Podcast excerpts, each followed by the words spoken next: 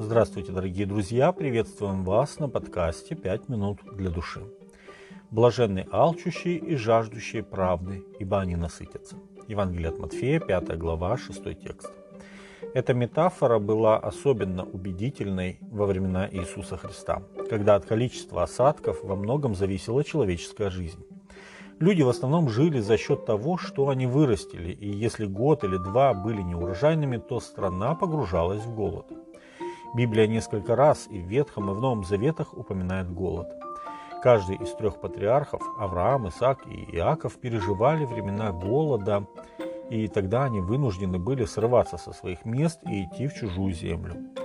Трехлетний голод был в земле израильской во времена Давида, и вызван он был грехами предыдущего царя Саула. Вторая книга царства, 21 глава, первый текст. Голод становился причиной падения городов, как во время падения Иерусалима, окруженного вавилонскими войсками. Книга Иеремии, 52 глава, с 5 по 14 текст.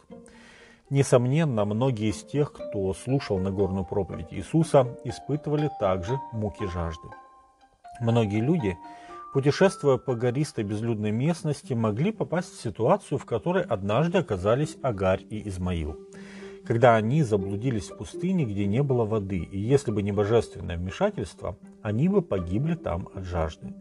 Книга Бытие, 21 глава, с 14 по 19 текст. Такое привычное нам сегодня дело, как открыть кран и набрать воды, чтобы попить, было недоступно человечеству еще несколько столетий назад – на примере самарянки из города Сихарь мы можем судить о том, как тяжело добывалась вода в библейские времена. Когда Иисус сказал о голоде и жажде, его слушатели прекрасно его понимали. Но он говорил не о простом физиологическом голоде и жажде. Он говорил о жажде правды.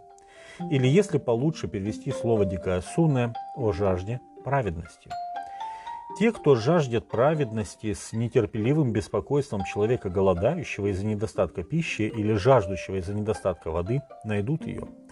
Никакой земной источник не может удовлетворить голод или жажду души, будь то богатство, знание, удовольствие, физическое насыщение или даже власть. Поэкспериментировав со всем этим, Соломон пришел к выводу, что все это суета – Книга Екклесиаста говорит, что ничего не принесло ему удовольствия и счастья, которых жаждет каждое человеческое сердце. Мудрый царь пришел к выводу, что познание Творца и жизнь в гармонии с Ним приносят по-настоящему постоянное удовлетворение. Екклесиаста, 12 глава, 1 и 13 текст. Через какое-то время после Нагорной проповеди в синагоге в Капернауме Иисус произнес еще одну великую проповедь о хлебе жизни. Иоанна 6 глава с 26 по 59 текст.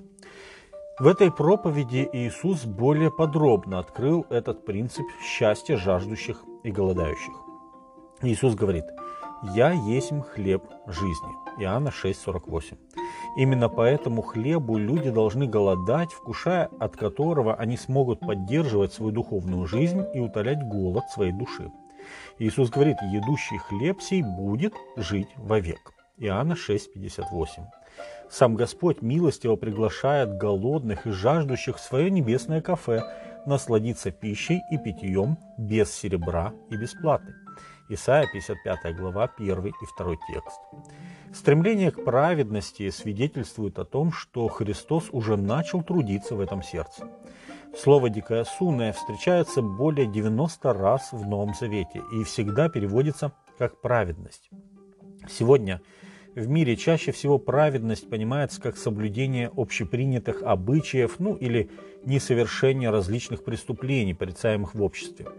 Но для последователей Христа праведность обретает более широкий смысл. Вместо того, чтобы, стараясь стать лучше, пытаться утвердить свою собственную праведность, мы, христиане, призваны покориться праведности Божьей. Римлянам 10.3. Павел отмечает, что совершенная жизнь Иисуса сделала возможным, чтобы оправдание закона исполнилось в нас, живущих не по плоти, но по духу. Римлянам 8.4. Дорогие друзья, Христова праведность – вот что должно вызывать у нас самые сильные чувства.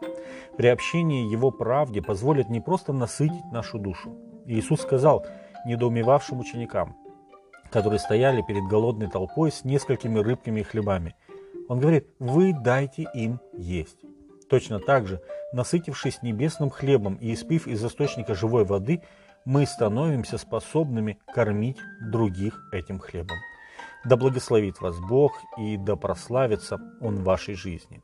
С вами были «Пять минут для души» и пастор Александр Голмазинов.